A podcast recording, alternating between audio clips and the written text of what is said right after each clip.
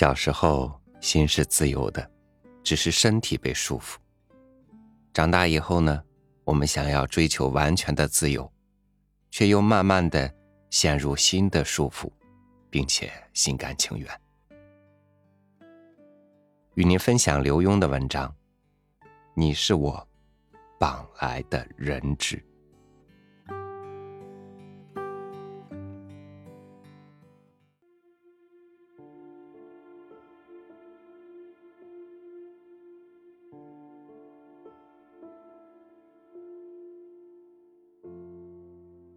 到西安参加全国书市，一个老朋友跑来请我吃饭，还临时把他太太从办公室叫了出来。你们临时赶来，家里怎么办？孩子谁管？我不安的问。却见老友已经拨通手机，对着话筒喊：“爸爸，我们不回去了，你做饭，先吃了吧。”爸爸，我问：“你那位退休的将军老岳父？”是啊，由他做饭。是啊，他笑了起来，拍拍身边的妻：“你没听说那句话吗？太太是你由岳父那里绑来的人质，抓住他女儿，你还怕老将军不低头吗？”到杭州去，一个年轻小伙子奔前跑后的帮忙，旁边还带了个女朋友，据说已经好的偷偷去登记了，只是没敢让家里知道。我妈怪我交什么女朋友，她都不喜欢。小伙子笑道：“这个他喜欢吗？”我偷偷问：“不喜欢成吗？”小伙子耸耸肩。有一天，我带他回去吃饭，我妈拉了张臭脸，一顿饭下来都不说话，我就把脸拉下来。我妈一看，害怕了，脸就不拉了。小伙子搂搂身边那个女孩子，得意的大笑了起来。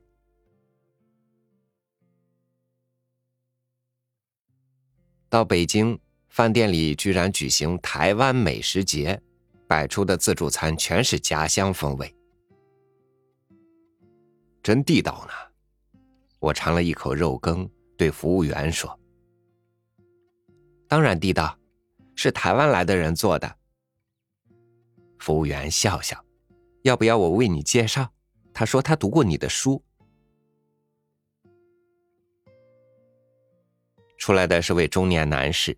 穿着一身白，还戴个高高的白帽子，跟我使劲的握手点头。白帽子一下子掉了，露出个光头。在台湾，我才不戴着鬼帽子呢，我当老板，爱怎么样就怎么样。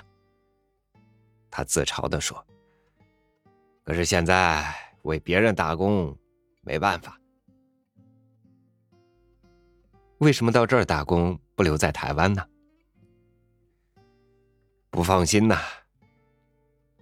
不放心啊，不放心我那个在北京念大学的女儿啊，一个人到这么远来，多害怕，天天吃不好睡不好。女儿不适应北京的环境吗？啊，不是了，是我和我太太吃不好睡不好了，就把店关了，跟来北京。我太太在台湾商人家当管家，我来这里做大厨。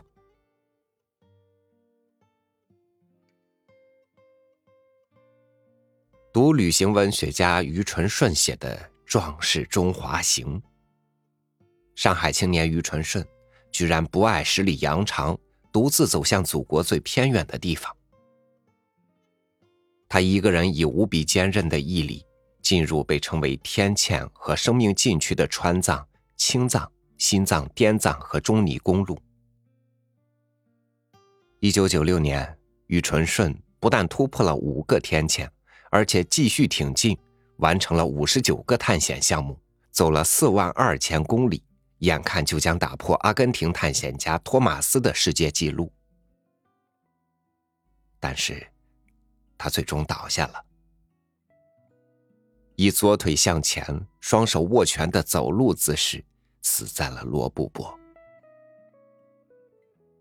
消息震惊了全国，于纯顺写的游记成了畅销书，大家一起向他致敬，说这是一尊倒下的铜像。但是，当我读于纯顺的书时，除了感动于他的坚毅，更佩服一位老人——于纯顺七十岁的老父亲于金山。于纯顺远征西藏时带的手推车。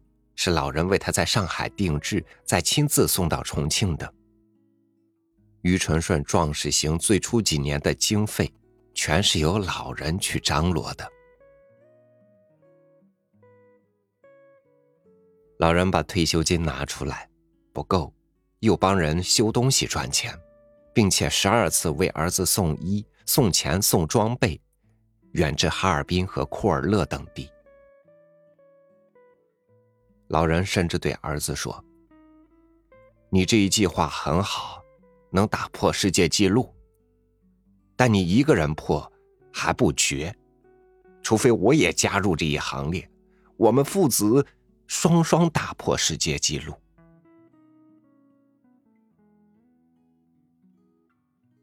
老人居然陪着儿子走过三千里路，直到经济支撑不下去，才退出。回去工作，我眼前浮现一位老人的面容，不像于纯顺那么刚毅，而是慈祥。他为什么走？他真想打破世界纪录，还是因为不放心，只为陪儿子去冒险？想起美国的一个电视专题。有个女儿被人奸杀的父亲，想尽办法，希望能见两个凶手一面。他终于见到了其中一人。在监狱里，老夫妇和奸杀他们女儿的凶手面对面坐着。我没动手杀他，是另一个人干的。我还叫他不要干，但是他有枪。这凶手还不认错。看得出，老人按耐着怒气，缓缓的问：“我只想知道，女儿死前说了什么。从小，我看着她长大，如今她死了，我只想知道她最后的话语。告诉我。”让我在记忆里陪他一生吧。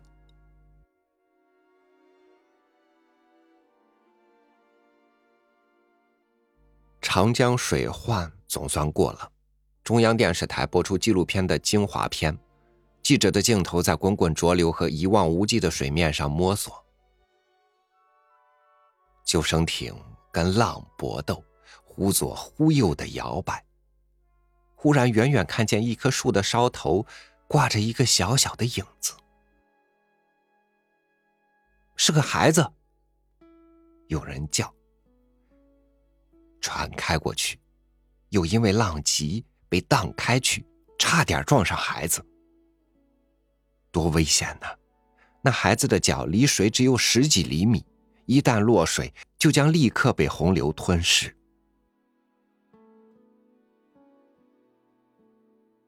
船掉回头，小心的驶近。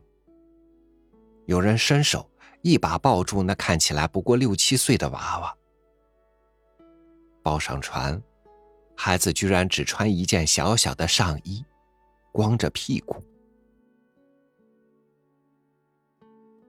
我一个人深夜在常州看电视，流了一眼泪，并且第二天记者会上说出了我的感动。你知道那娃娃凭什么能挂在树上九个小时吗？有记者问。真是奇迹，我说：“真难以相信。”告诉你吧，后来孩子说了，原先他下面还挂了外婆，外婆在水里拖着他，拖了几个钟头，实在撑不住了。林松手，对孩子说：“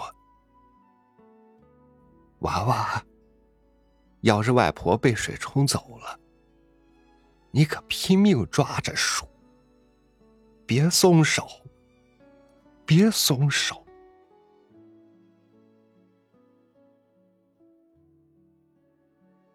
想起那个西安老友的话，我们都是人质，只要离开爸爸妈妈、爷爷奶奶、外公外婆，就会牵着他们的心。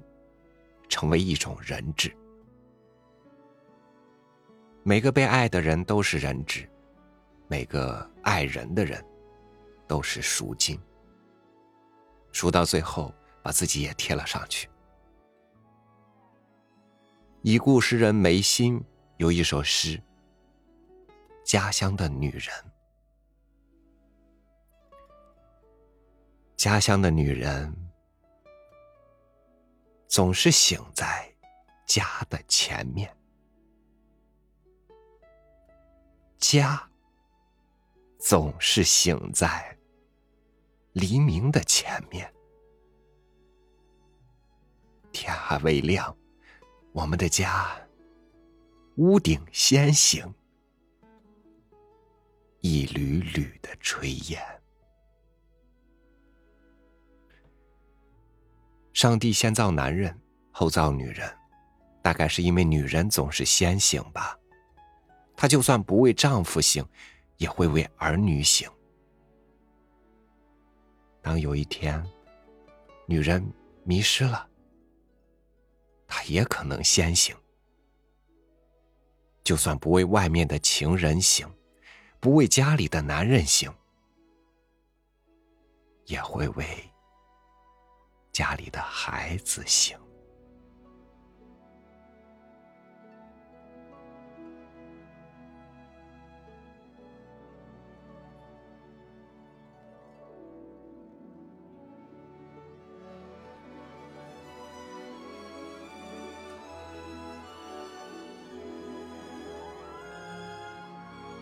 爸妈常说：“如果不是看你现在顾不过来，我真不管你。”